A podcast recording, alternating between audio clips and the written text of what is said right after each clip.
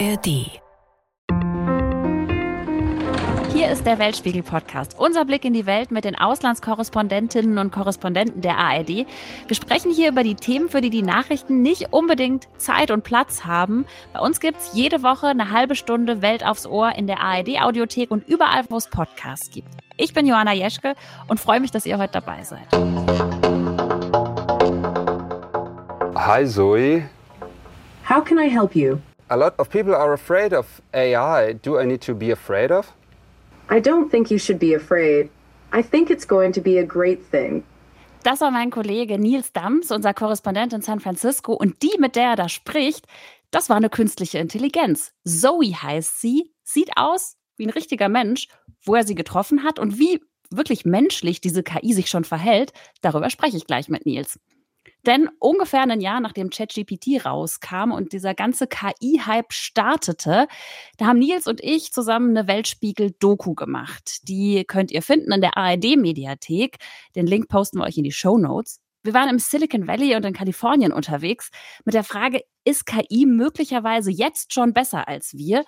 Wir wollten wissen, was geht alles schon mit KI? Wie weit ist die Entwicklung? Wo erleichtert sie unseren Alltag? Und wo kann es in Zukunft zu einer echten Bedrohung werden? Darüber sprechen Nils und ich jetzt und wir nehmen euch auch ein bisschen mit hinter die Kulissen des Drehs. Hallo Nils. Hallo, guten Tag. So, guten Tag. Äh, jetzt sind wir wieder über mehrere tausende Kilometer entfernt. Wir äh, waren zweieinhalb Wochen unterwegs in Kalifornien und im Silicon Valley. Und wir haben ja gerade schon ähm, Zoe gehört. Äh, erzähl doch mal für die Leute, die jetzt nicht dabei sein konnten bei unserem Dreh, wo haben wir die getroffen? Wir waren in einer Firma, die heißt Digital Domain und die machen eigentlich Spezialeffekte für große Hollywood-Filme. Das ist total beeindruckend. Man kommt da rein und auf der rechten Seite ist erstmal so eine Vitrine, da stehen ganz viele goldene Statuen. Die haben auch schon drei Oscars gewonnen, die haben zig Preise schon bekommen. Aber die, die Oscars, haben zum Beispiel die standen nicht in der Vitrine. Nee, die haben, genau, einen Oscar lässt niemand irgendwo stehen. Zum Beispiel für Titanic zum Beispiel haben sie einen Oscar bekommen und so und waren auch schon elfmal nominiert für einen Oscar. Also die wissen schon, was sie tun. Und ähm, diese Firma macht eben nicht nur Spezialeffekte, die baut eben auch Menschen nach, digital. Und äh, eine von diesen Menschen, die da nachgebaut wurden, ist eben Zoe und das ist eben eine, ja, künstliche Intelligenz, mit der man sich unterhalten kann ich habe das gefilmt, deswegen habe ich nicht so den ganz äh, unmittelbaren Eindruck gehabt. Wie war das für dich, als du reinkamst in diese Studiobühne, wo ja sonst auch so Special Effects Aufnahmen gemacht werden, wo lauter Kameras kleine waren? Du wurdest da reingeführt und dann war da Zoe auf dem Screen. Beschreib die doch erstmal äh, für unsere Zuhörenden, wie die aussieht und was das so für eine Type war. Also Zoe sah tatsächlich wirklich realistisch aus. So auf den ersten Blick. Das liegt auch daran, dass Zoe sozusagen ähm, auch einem Menschen zugrunde liegt. Äh, diese Firma hat nämlich ähm, eine Schauspielerin einen Tag abgefilmt in diversen Situationen. Also die haben dann gesagt, hier lach mal, ähm, guck mal komisch, guck mal genervt und so weiter. Und dann haben sie die abgefilmt. Und äh, aus diesem Material, aus diesem Videomaterial, das sie da eben äh, gewonnen haben an diesem Tag, haben sie dann eben ähm, diese äh, die digitale Figur Zoe gemacht. Und die wurde dann sozusagen verknüpft mit ganz vielen verschiedenen künstlichen Intelligenzen. Also eine, die zum Beispiel die Stimme macht, eine, die erkennt, äh, wie der Text äh, entstehen muss und so weiter. Und Zoe ist dann eben auf einem großen, eigentlich ein Fernseher. Und dann haben wir uns unterhalten. Ich fand es witzig, dass man die erstmal so aufwecken musste. Als du da reinkamst in den Raum, da war die wie in so einem Schlafzustand, hat die mal so nach unten rechts geguckt, es war wie so apathisch, ja. guckte, die döste die so vor sich hin und dann musste man immer sagen, hey Zoe. Und dann hat sie halt erst den Kopf gehoben und irgendwie sich äh, versucht zu orientieren. Also ich fand das irgendwie so ein bisschen spooky. Ich habe mir hinterher mein Skript geschrieben, Zoe guckt gruselig. So. ja, total. Also es ist, das ist ja dann so ein bisschen wie Alexa oder so, ne? Da, da muss man dann ja auch immer so ein Stichwort geben und und dann, ah ja, okay, sie weiß, sie ist gemeint. Und die soll ja auch Emotionen nachahmen können. Fandest du das gelungen? Also das Augenrollen fand ich sehr, sehr realistisch. Ich äh, kenne genervte Blicke und äh, das fand ich sehr, sehr äh, real, fand ich. Aber sonst, äh, muss ich ehrlich sagen, hatte ich jetzt zu keinem Zeitpunkt wirklich den Eindruck, okay, das könnte jetzt aber auch ein echter Mensch sein, verrückt. Also ähm, ich, ich glaube, die sind noch auf einem Weg. Also die versuchen eben menschliche Emotionen und Reaktionen äh, und Verhaltensweisen nachzuahmen. Aber das ist jetzt noch nicht so, dass man sagen kann, das war jetzt eine echte menschliche Konversation, die wir da äh, gehabt haben. Dafür haben zum Beispiel auch die Antworten viel zu lange gedauert. Also wenn ich eine Frage gestellt habe, dann hat das erstmal so drei, vielleicht vier Sekunden gedauert und dann kam eine Antwort. Man musste auch langsam sprechen, dass sie alles versteht und hat auch manchmal auf Englisch geantwortet, obwohl ich auf Deutsch gefragt habe und so weiter. Also ähm, das ist noch nicht ganz perfekt, aber man sieht schon in Ansätzen, wo das hinführen könnte, nämlich dass man tatsächlich versucht, eben menschliche ja, Verhaltensweisen eben nachzuahmen und die dann digital eben zur Verfügung zu stellen für jeden, der darauf Bock hat. Ja, und Zoes Erfinder oder wir haben ja immer gesagt, der Schöpfer, The Creator, The Creator. Äh, Matthias Wittmann, das ist ein Deutscher, der schon ganz lange da in Los Angeles lebt und auch schon lange für die Firma arbeitet und da äh, eigentlich der Leiter der Spezialeffekte ist und der, ich sage jetzt mal bewusst, doktort ja schon eine Weile irgendwie an, an Zoe rum, mehrere Jahre äh, beschäftigt er sich schon damit, einen mehr oder weniger Menschen zu erschaffen. Und er hatte halt ausgerechnet ein Frankenstein-T-Shirt an. Das fand ich irgendwie so ein bisschen spooky. Ja. Hat er aber auch bewusst gewählt, hat er zugegeben. Und ich fand interessant, das hat ja eigentlich nichts mit dem Kerngeschäft von der Filmfirma zu tun, sondern die soll ja unter anderem zum Einsatz kommen, zum Beispiel in Altenheimen, also für Leute, die sonst niemanden zum Reden haben. Und das hat uns der Matthias Wittmann auch nochmal gesagt. Our society is getting older and older. There's not necessarily this is just an example. There's not necessarily enough people there to always take care of the elderly. And actually, it uh, can be very entertaining for someone to just have a conversation with an entity like this it sounds a little bit creepy and weird to, to think about, oh, I'm just now I'm talking to a computer instead of a person. Well, if the alternative is that you may not talk to anyone, then this is a pretty good alternative. Es ist auch ganz bewusst, dass Zoe durchaus irgendwie eine attraktive Frau ist, ne? Dunkle Haare, kurze Haare, so. Also, die guckt man ganz gerne an. Und das war schon auch bewusst gewählt. That's why Zoe looks like Zoe and not like Frankenstein, damit die Leute eben keine Angst haben vor so einer KI. Und, und äh, die wollen also auch tatsächlich ja keinen keinen weiteren Oscar mit Zoe gewinnen. Ähm, Zoe soll zum Beispiel eine digitale Assistentin werden. Ne? Also so, so ein bisschen auch wie bei Kit in Knight Rider, nur ohne Auto. Dann kann ich sagen, hey Zoe, buch mir mal einen Friseurtermin, bestell mir eine Pizza oder ein Zugticket oder so. Also, dass die dann einfach so als Assistentin Aufgaben erledigt. Und er meinte dann auch noch, ey, bevor du dich mit überhaupt niemandem mehr unterhältst, dann unterhältst du dich vielleicht lieber mit einem digitalen Menschen und ja, ein mögliches Mittel gegen Einsamkeit. Mal gucken, ob das so funktioniert. Ich glaube aber, wenn man da noch ein paar Jahre reinsteckt an Entwicklung, dass das alles noch ein bisschen besser und tatsächlich menschlicher wird, als es jetzt noch ist. Ja, noch ist ja ein Prototyp, auch weil, äh, das haben sie gesagt, da ist, die braucht noch so viel Rechenleistung und du hast ja auch schon gesagt, bis die irgendwie deine Frage analysiert hatte, dann die passende Antwort ausgespuckt hatte, da war schon wieder eine halbe Minute vergangen. Mhm. Ähm, und das haben sie auch gesagt, man kann im Prinzip noch niemandem jetzt Zoe vor die Haustür stellen, weil äh, man halt irgendwie x Computer und Server mitliefern müsste, damit äh, das irgendwie ruckelfrei funktioniert. Aber da arbeiten sie dran, das irgendwie schlanker zu machen und dann halt auch für eine, ja, für ein größeres Publikum oder für eine größere Gruppe von Menschen irgendwie zugänglich zu machen. Bin ich gespannt. Wir haben uns nicht nur angeguckt, wie KI die Filmbranche umkrempelt, sondern wir hatten auch ein Gespräch mit einem, der sich ziemlich viel ich sag mal, Gedanken über die Gefahren von KI macht. Sorgen würde ich nicht sagen, weil dafür beschäftigt er sich schon zu lange damit. Ähm, das war Dan Hendricks, KI-Risikoforscher. Der hatte auch nur ganz kurz Zeit für uns, weil er dann direkt zum KI-Sicherheitsgipfel nach England fliegen musste. Erzähl mal, hast ihn ja schon zum zweiten Mal, glaube ich, getroffen, mindestens. Mhm. Was ist es für ein Typ? Also er macht sich sehr viel Gedanken über die Risiken von künstlicher Intelligenz, aber beruhigend war, dass er trotzdem noch ganz gut drauf war und, und noch lachen konnte. Das war schon ganz gut. Äh, Dan ist 28, hat Computerwissenschaften hier um die Ecke in Berkeley studiert, hat einen PhD-Titel, vergleichbar mit einem deutschen Doktortitel und forscht eben seit Jahren im Bereich der KI-Sicherheit und hat dann eben auch kurz vor diesem ganzen großen KI-Boom das Zentrum für KI-Sicherheit gegründet, noch bevor eben dieser ganze Chat-GPT-Hype losging.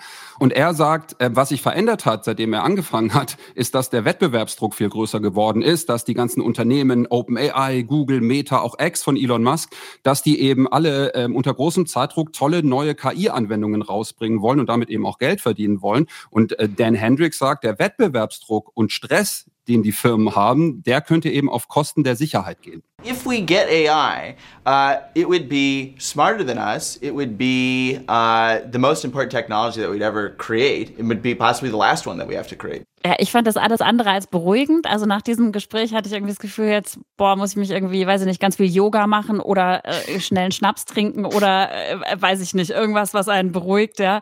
Ähm, lass uns mal konkret über die Risiken. Also ich meine, das ist ja sein Tagesgeschäft. Lass uns doch nochmal so aufdröseln, was der uns in so einer Dreiviertelstunde Interview da an Weltuntergangsszenarien ausgemalt hat und wie realistisch das alles schon ist. Also was waren so die konkreten Szenarien und was ist dir am meisten hängen geblieben von dem, was er äh, dann gesagt hat? Also das Zentrum hat im Mai ein, ein Statement rausgegeben und damit äh, auch weltweit Aufmerksamkeit auf sich gezogen. Da sind auch wir ehrlich gesagt dann draufgekommen, dass es dieses Zentrum gibt, weil es gibt viele solcher Einrichtungen und Menschen, die sich um KI-Sicherheit Gedanken machen und Forschende, aber mit diesem Statement haben die eben sehr viel Aufmerksamkeit bekommen. Und in diesem Statement heißt es eben, dass KI im schlimmsten Fall ähnliche Auswirkungen haben könnte wie eine Pandemie oder ein Atomkrieg und dass möglicherweise eben auch die Auslöschung der Menschheit eine Folge sein könnte. Und dieses Statement haben sehr viele sehr relevante Menschen, die im Bereich künstlicher Intelligenz unterwegs sind und forschen und arbeiten, unterschrieben. Zum Beispiel der Chef von OpenAI, ähm, Sam Altman, zum Beispiel auch äh, Bill Gates ähm, und, und viele andere, konnte man nicht einfach sagen, oh, das hat sich irgendein Spinner ausgedacht, sondern das wurde eben unterstützt von vielen Menschen, von hunderten Unterschriften aus dem Bereich. Also wir sind noch lange nicht da, dass man jetzt sagen kann, ähm, die Auslöschung der Menschheit steht bevor durch KI. Aber es ging, glaube ich, auch so ein bisschen darum, die Aufmerksamkeit äh, zu bekommen, dass sich Menschen überhaupt mit den Gefahren äh, auseinandersetzen und nicht nur sagen, oh, ChatGPT, cool, kann mir ein Gedicht schreiben, sondern es gibt auch tatsächlich eben Gefahren, die da dahinter stecken und äh, dass man sich damit auseinandersetzt, das ähm, ist tatsächlich, glaube ich, gelungen. Er hat ja so ein bisschen ein Fass aufgemacht mit den so wirklich echt krasse apokalyptische Zukunftsszenarien. Also die könnten, wenn die intelligent genug sind, könnten die Kryptowährungen stehlen, die könnten Infos von Kameras und Sensoren aufnehmen und damit Menschen manipulieren und letztlich könnten die im Prinzip vielleicht eigene Ziele entwickeln, äh, die sich von den Zielen vom Rest der Menschheit irgendwie unterscheiden. Da habe ich schon gedacht, boah, krass. Und mhm. er hat jetzt nicht gesagt, das passiert irgendwann in 20, 30 Jahren, sondern eher so Szenario 10 Jahre plus minus, wenn wir eben nicht aufpassen und das nicht ordentlich regulieren. Das fand ich total spannend, ja. Und du hast ihn auch gefragt, ne, wie, wie kannst du eigentlich überhaupt noch schlafen, wenn du dich seit zehn Jahren mit, mit Weltuntergang beschäftigst. Jeden Tag. Genau. Ja, ja, das geht schon und so. Also es ist halt für ihn Alltag, ne? Also wenn man sich dann eben, ähm, wenn man sich dann eben jeden Tag damit beschäftigt, dann hilft es ja auch nicht weiter, wenn man irgendwie nicht mehr schlafen kann. Aber er, ja, also er kompensiert das, glaube ich, dadurch, dass man eben ähm, ja die Welt sozusagen mit Interviews natürlich auch oder mit Newslettern und so weiter eben auf diese Gefahren hinweist und sagt, okay, ich, ich tue was dagegen und ist eben auch in Kontakt mit KI-Firmen, um dann eben äh, auch nachzufragen, hey, wie, wie macht ihr das denn? Wie, wie regelt ihr das denn jetzt? Ähm, denkt ihr an das und das? Also ein, ein Mahner und ein Warnender, der dann versucht eben die Welt äh, darüber aufzuklären. Genau. Also wir haben jetzt über diese mega apokalyptischen Zukunftsrisiken gesprochen. Lass uns nochmal auf das gucken, was er angesprochen hat, was uns eigentlich jetzt schon viel schneller betreffen könnte. Wir hören ihn einfach mal an. So I, I'd be concerned in the next few years. I'd be concerned much more about the cyber attacks from AI systems attacking our critical infrastructure, such as uh, uh, the, the infrastructure that we rely on for our electricity and water. Uh, and I would also be concerned about AIs being used to um, uh, or people using AIs to create cookbooks for um, dangerous chemical weapons and bioweapons. Also er sagt, für die nächsten Jahre mache ich mir stärker Sorgen über Cyberangriffe von KI-Systeme auf unsere Strom- und Wassernetze. Aber ich bin, sagt er, auch besorgt darüber, dass Menschen KI benutzen, um Rezepte für gefährliche biologische und chemische Waffen herzustellen. Und wie das funktioniert, wie einfach man aus so einem Chatbot am Ende dann doch so ein Rezept für eine biologische oder chemische Waffe rausbekommt. Das hat jemand aus seinem Team gezeigt und er hat es auch für uns nochmal gezeigt, wie easy das im Prinzip geht. Und da haben wir echt irgendwie große Augen gemacht. Die Geschichte könnt ihr sehen in unserem Film künstliche Intelligenz besser als wir. Den findet ihr in der ARD Mediathek. Den Link packen wir euch natürlich auch in die Show Notes. So, jetzt haben wir gehört, das kann alles super gefährlich werden. Nein, liebe Leute, wir beenden den Podcast hier an der Stelle noch nicht, äh, sondern mich würde jetzt interessieren, wer tut denn was dagegen? Also, was können wir tun, um das Ganze aufzuhalten? Es geht natürlich erstmal darum, dass die Firmen, die die ganzen äh, KI-Systeme entwickeln, also diese Large Language Models wie eben OpenAI, Google Meta etc., dass die eben selber erstmal testen, wie gut das eben funktioniert. Also die werden ja nicht von Anfang an gleich auf die Menschheit losgelassen sozusagen, sondern die werden trainiert und da gibt es auch das sogenannte Red Teaming, davon wird dann gesprochen und das bedeutet, dass man intern, also dass ich meine eigenen Leute beauftrage, hey, versuch doch mal äh, unser eigenes System zu hacken, versuch doch mal rauszufinden, ähm, welche die Schwachstellen sein könnten. Und dann gibt es eben eine Gruppe, das sogenannte Red Team, das ist so ein bisschen aus dem Militärischen. Ähm, und das ist dann eben beauftragt. Klingt total militärisch. Ja, das, das ist so Red hier, Team, Team Red, an. Team, Team Green oder so. Also das Team Red ist dann dafür zuständig, dass man dann sozusagen das eigene System hackt und dadurch sicherheitsrelevante Infos bekommt, die man dann eben stopfen kann, bevor das veröffentlicht wird. Das funktioniert aber auch nicht immer. Ne? Also es gab diesen berühmten Fall hier, da war ein New York Times Reporter, der äh, letztes Jahr mit einem äh, Chatbot gechattet hat und dann äh, hat ihm dieser Chatbot gesagt, ja, nee, verlass deine Frau, das hat alles keinen Sinn mehr und so weiter. Also hat versucht, ihn zu beeinflussen und daraufhin wurde diese Sicherheitslücke sozusagen oder diese Schwachstelle dann erst äh, gestopft. Also es ist jetzt nicht so, dass das dann alles perfekt ist und das war ja auch übrigens einer der Gründe, warum OpenAI gesagt hat, ja, wir müssen jetzt mit dem mit dem Chatbot ChatGPT an die Öffentlichkeit gehen, obwohl wir wissen, dass möglicherweise nicht alles perfekt ist, dass man über die öffentliche Nutzung dann eben auch auf Schwachstellen äh, kommt und die dann beheben kann. Das war einer der, der Argumente von Sam Altman damals. Ja, Sam Altman hat uns leider kein Interview gegeben, trotz langfristiger Anfrage. Schade. Wurde leider haben- äh, gefeuert zwischendurch, ja. Ja, ge- richtig, die kleine Bumerang-Geschichte. Ja. Aber wir wollten natürlich unbedingt die Firmenseite kennenlernen. Was tun die, um Sicherheitslücken zu schließen? Wie wichtig ist denen das Thema Sicherheit? Und da waren wir äh, bei Google, was ja auch ein super großer Player in, äh, in der ganzen Tech-Landschaft so oder so ist. Die nennen sich ja selbst im Prinzip sowas wie die Infrastruktur des Internets, weil jeder wahrscheinlich irgendwie ungefähr einen Service von Google nutzt. Und da haben wir die Leiterin des Teams verantwortungsvolle KI getroffen. Tulsi Doshi heißt sie. Und die hat uns zum Thema Sicherheit Folgendes gesagt. Sicherheit steht an erster Stelle. Es geht darum, dass wir bei aller Geschwindigkeit auch die richtigen Kriterien dafür haben, damit wir bei der schnellen Markteinführung auch in Sachen Sicherheit auf der Höhe sind.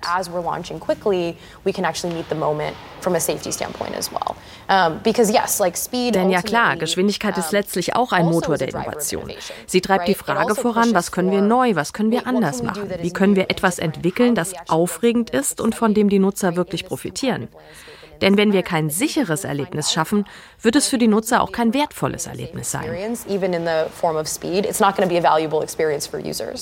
Mich hat es nicht so richtig erstaunt, dass sie das gesagt hat. Sicherheit ist total wichtig, weil die natürlich wissen, dass diese Systeme anfällig sind und dass diese Gefahren, die näheren und die zukünftigeren da draußen halt irgendwie sind und dass die ja auch ein Interesse dran haben, dass es eben nicht dazu kommt, dass diese Szenarien irgendwann mal Wirklichkeit werden, ja. Das ist auch so ein bisschen die Strategie natürlich von Google, weil bei Google ist es so gewesen, dass die äh, offensichtlich schon ein bisschen überrascht waren, dass es jetzt doch so schnell geht und dass OpenAI auf einmal rauskommt mit ChatGPT, obwohl Google eigentlich die führende KI-Forschungseinheit waren seit Jahren und seit Ewigkeiten äh, daran forschen, aber eben nicht als erster damit rausgekommen sind. Und seitdem ähm, versucht eben Google so ein bisschen aufzuholen und die, die Strategie von Google ist dann eben auch zu sagen, ja, wir lassen uns bewusst mehr Zeit, wir legen mehr Wert auf Sicherheit. Ähm, vielleicht liegt es aber auch so ein bisschen daran, dass eben Google äh, einfach noch nicht ganz so weit ist wie OpenAI zum Beispiel. Wir machen jetzt einen kleinen thematischen Sprung. Wir haben ja auch ausprobiert, wie leicht es ist oder wie schwer es ist. Kannst du uns gleich sagen, wie leicht du es fandest? Wie viel Zeit braucht's? Wie schwer ist es, sich selbst zu klonen? Erzähl mal, was wir da gemacht haben.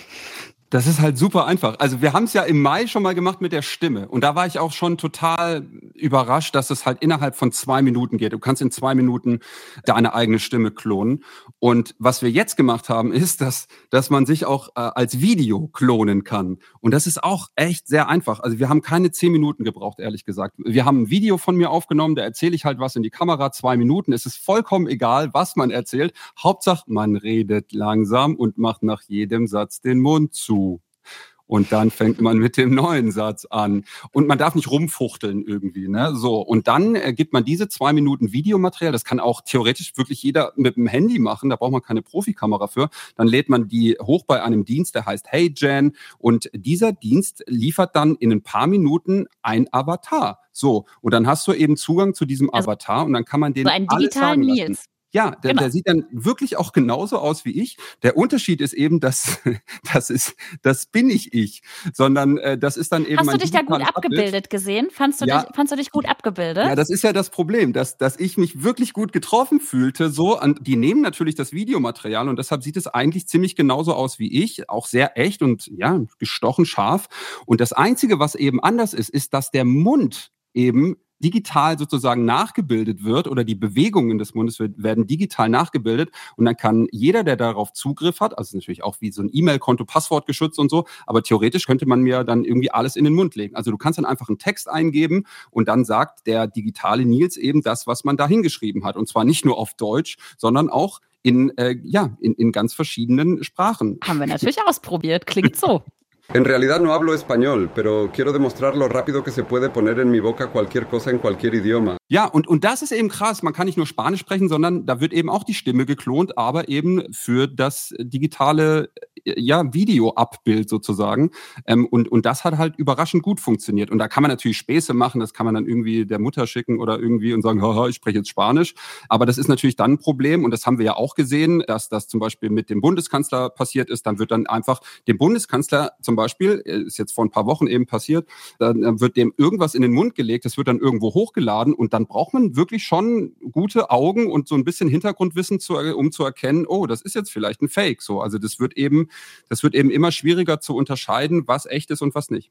Ja, gerade von Politikerinnen und Politikern sind ja Stunden von Material online. Ich meine, wir haben jetzt von dir zwei Minuten äh, gefilmt. Das hat gereicht, um einen echt guten digitalen Klon irgendwie hinzukriegen und dich dann jeden Satz der Welt sagen lassen, auf jeder Sprache der Welt, äh, wenn man sich den Spaß hätte machen wollen. Und klar, Fakes gab es auch schon vor KI, aber ja, es wird halt einfach so viel einfacher. Und ich meine, dieses Tool, mit dem wir das gemacht haben, das war irgendwie die ersten paar Versuche sind frei. Also du musst noch nicht mal viel Geld dafür bezahlen, um sowas zu machen, sondern es entsteht innerhalb, äh, für, für ganz geringe Kosten innerhalb von wenigen Minuten. Und das ist halt irgendwie schon ein großes Ding. Du hast mir das damals auch in die Kamera gesagt, als wir im Oktober, November gedreht haben, dass dich das schon auch ein bisschen besorgt, gerade mit Blick irgendwie auf, äh, auf Wahlen, auf das ganze Thema Fake News. In den USA wird nicht nächstes Jahr gewählt. Da ist natürlich eine große Sorge da in Sachen Fake News. Das haben wir ja schon bei den vergangenen Präsidentschaftswahlen und auch bei anderen Wahlen in Europa oder weltweit gesehen, dass Fake News halt ein Thema sind. Das könnte natürlich mit KI auch noch viel größer werden. Ähm, wir wollten euch jetzt irgendwie nicht ganz so nur Probleme präsentieren, sondern auch äh, mal in Richtung Lösungen nachdenken. Und ich habe gedacht, ich äh, spreche einfach mal unsere KollegInnen vom KI-Podcast an und frage die, was können wir denn konkret tun, um Fakes zu erkennen? Wie kann man sich denn davor schützen? Aber ich sag mal so, Spoiler Alert, ähm, die Antwort von Gregor Schmalzried vom KI-Podcast, die räumte jetzt nicht alle Sorgen direkt aus. Das ist eine schwierige Angelegenheit, weil einerseits ja, es gibt gerade noch bei vielen KI-generierten Bildern so ein paar Problemstellen, auf die man schauen kann. Die Hände zum Beispiel oder bestimmte Schatten. Ähm, und was auch oft gut funktioniert, sind, ich sag mal, alles, was so ein bisschen mit Ingenieurstätigkeiten zu tun hat.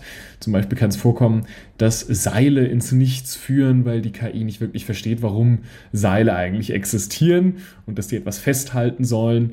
Solche äh, Dinge sind oft noch ein Punkt, an dem die KI in ihre Grenzen gerät. Aber, und das ist das sehr große Aber, das muss nicht so bleiben. Also schon heute kann KI sehr viele Sachen darstellen, wo wir vor einem Jahr gesagt hätten, ja, man erkennt eindeutig, das ist KI generiert, weil äh, jedes KI-generierte Bild hat äh, zum Beispiel nicht die richtige Anzahl von Fingern. Leute haben sechs Finger, vier Finger, haben ineinander verschmolzene Finger, was auch immer. Mittlerweile kann KI auch relativ problemlos ziemlich realistisch aussehende Finger erzeugen. Nicht immer, aber sehr oft. Das heißt, man sollte sich jetzt auf gar keinen Fall antrainieren, immer auf die Finger zu schauen und dann äh, danach zu entscheiden, ob ein Bild echt ist oder nicht. Nein, äh, man muss das Gesamtbild im Kopf behalten. Und da würde ich tatsächlich sagen, wir können eigentlich gar nichts mehr ganz sicher glauben. Wir müssen uns daran gewöhnen, dass wir bald in einer Welt leben, in der man mit Bild genauso leicht lügen kann wie mit Text. Wir sind es gewöhnt, dass man mit Text lügt, das wissen wir, das kennen wir. Mit Bildern wird es fast genauso leicht in Zukunft gehen und das ist die neue Realität, der wir uns stellen müssen. Ich finde das ehrlicherweise schon beängstigend. Ja. ja, also daran sehen wir halt, es gibt einfach nicht die einfache Lösung so, ne? Und, und wir reden ja auch wirklich über ganz, ganz neue Tools. Also so vor ein, zwei Jahren hat man für eine geklonte Stimme oder so einfach noch stundenlang Material gebraucht und hat es wochenlang gedauert, bis man das irgendwie hatte. Und jetzt geht es halt wieder in ein paar Sekunden, genauso wie so ein Video-Avatar, so, ne? Und das ist ja alles der Anfang. Und wenn wir uns anschauen, was alles im letzten Jahr passiert ist, dann wird es in fünf Jahren noch ganz anders aussehen, so. Also insofern so richtig beruhigend ist es nicht. Man muss, glaube ich, einfach sagen, hier, wir müssen alle deutlich skeptischer werden, wenn es um Videonachrichten geht und auf vertrauenswürdige Quellen achten so. Aber trotzdem zur Not einfach auch mal immer die Finger durchzählen. Das, das macht schon immer Sinn. Manchmal gibt es immer noch Fehler. noch. Wir wollen ja hier äh, im Podcast auch nachfragen, so wie können wir als Menschen die Kontrolle behalten über das, was die KI tut. Und da gibt es jetzt zumindest innerhalb der EU einen wichtigen Schritt. Mitte Dezember hat die EU das weltweit erste KI-Gesetz verabschiedet. Das EU-Parlament und die Regierungen der Mitgliedstaaten haben sich grundsätzlich geeinigt, wie Anwendungen der künstlichen Intelligenz reguliert werden sollen. Geplant ist ein Gesetz, das die Anbieter zu Transparenz verpflichtet. Sie müssen den Verbrauchern offenlegen, wenn Systeme mit künstlicher Intelligenz arbeiten und nicht mehr von Menschen überprüft werden. Ein Einsatz der Technik zur automatischen Überwachung wie in totalitären Staaten soll verhindert werden. Verboten sind künftig sogenannte Social Scoring Systeme wie in China. Außerdem das wahllose Sammeln von Fotos zur Gesichtserkennung und das Verwenden sensibler persönlicher Daten wie die politische Einstellung oder Religion. Umstritten war vor allem der Einsatz von Echtzeitgesichtserkennung im öffentlichen Raum. Der ist nun verboten, allerdings mit Ausnahmen, zum Beispiel zur Terrorabwehr oder bei schweren Verbrechen. Da ist tatsächlich die EU jetzt mal Vorreiter. Ja. Sätze, die selten vorkommen. Die EU ist weit vorne, was das angeht. Das stimmt auch. In den USA gibt es zum Beispiel Executive Order. Also das sind einfach äh, so äh, Dekrete von Biden, der die eben vorgestellt hat. Ähm, aber wenn der beispielsweise abgewählt werden sollte nächstes Jahr, dann sind die auch alle wieder hinfällig. Also es sind keine wirklichen Gesetze und deshalb ist die EU da Vorreiter und die wollen eben oder hoffen darauf, dass eben viele Länder auch außerhalb der EU nachahmen. Und das hat uns ja auch der KI-Risikoforscher Dan Hendricks äh, gesagt, als wir ihn in San Francisco getroffen haben. Im Prinzip müssen die Staaten zusammenarbeiten? I think one possibility is if there was an international group of countries, say the Ger Germany, UK, uh, the, the US, if they had a joint AI project uh, where they were developing AI at a safe, responsible, prudent pace. Uh, I think that would do a lot to make this uh, much safer than a lot of um, random companies that are accountable to their board and uh, just a few people um, uh, making all the decisions for society. Ich würde ungern ehrlicherweise mit so einem, mit sowas Düsterem rausgehen, sondern ja. ich würde tatsächlich auch nochmal gucken, wo bietet KI denn wirkliche Chancen? Und das haben wir in unserem Film ja tatsächlich auch behandelt und es war uns da auch schon ein total wichtiges Thema, dass es eben nicht nur Spielerei ist oder, sondern dass es halt auch super viele Chancen bietet, vor allen Dingen in der Medizin. Und da warst du ja dann nochmal zum Dreh in New York in einem äh, Klinikum, das KI ziemlich breit schon einsetzt in der Forschung und in der Behandlung von Patientinnen und Patienten. Genau, ich war im Mount Sinai Klinikum. Das ist äh, eine große Klinik äh, mitten in Manhattan. Und da waren wir auf einer Station, die Patienten hat, die von Delirium betroffen sind. Und ähm, die KI, die wertet sozusagen äh, Daten, Patientendaten aus, also Blutwerte zum Beispiel, den Blutdruck, äh, wie es äh, den, den Menschen geht. Und dann kriegen die Ärzte sozusagen eine Liste, die von KI erstellt wird. Und dann sehen die, welchen Patienten es möglicherweise eben gut geht und welchen Patienten es möglicherweise nicht so gut geht. Das bedeutet jetzt nicht, dass die KI die komplette Untersuchung übernimmt, aber äh, die Ärzte und Ärztinnen, die sparen eben Zeit, die dann in die Behandlung und in die Pflege der Menschen eben gesteckt wird. Ich fand das auch ganz interessant, dass der Arzt, der Joseph Friedman, ähm, der diese Station leitet, äh, dir gesagt hat, wir könnten jetzt auch hingehen und random alle Patienten andauernd wieder von vorne, äh, von oben bis unten permanent durchchecken, aber wir wären noch überarbeiteter, als wir ohnehin schon sind. Und äh, KI hilft uns schneller zu erkennen, wer wirklich jetzt akut Hilfe braucht. Äh, und natürlich kümmern wir uns um alle anderen auch, aber so haben wir mehr Zeit, um eigentlich das zu tun, was unser Job ist, nämlich bei den Patienten, die uns wirklich brauchen, am Bett zu stehen, sie zu untersuchen, mit den Angehörigen zu sprechen. Und ansonsten bliebe dafür schlicht überhaupt keine Zeit mehr. Und das fand ich schon bemerkenswert. Aber das ist ja nicht die einzige Station, wo KI eingesetzt wird. Da wird ja großflächig geforscht und du hast auch den Leiter der klinikeigenen KI-Forschung getroffen. Genau, der war früher NASA-Forscher. Fuchs heißt er mit Nachnamen. Und ähm, er hat mir gezeigt, dass KI eben auch benutzt wird, um Brustkrebs-Scans auszuwerten und Prostatakrebs-Scans auszuwerten. Also die Bilder, die da entstanden sind durch die Scans der Patientinnen und Patienten, die werden von KI ausgewertet und äh, eine KI äh, kann dann eben schneller mögliche Probleme eben erkennen. Und er meinte, dass die Erkennungsrate von, von Krebs sich um 70 Prozent verbessert hatte. Also äh, eine KI kann wesentlich schneller viel größere Datenmengen, viel größere Bildermengen eben auswerten, als das Menschen mit dem menschlichen Auge eben machen konnten. Und äh, dadurch sei die Früherkennung von Krebspatienten eben verbessert worden. So, also es gibt ganz viele Bereiche, die stecken da 100 Millionen Dollar rein insgesamt, um eben in KI zu investieren.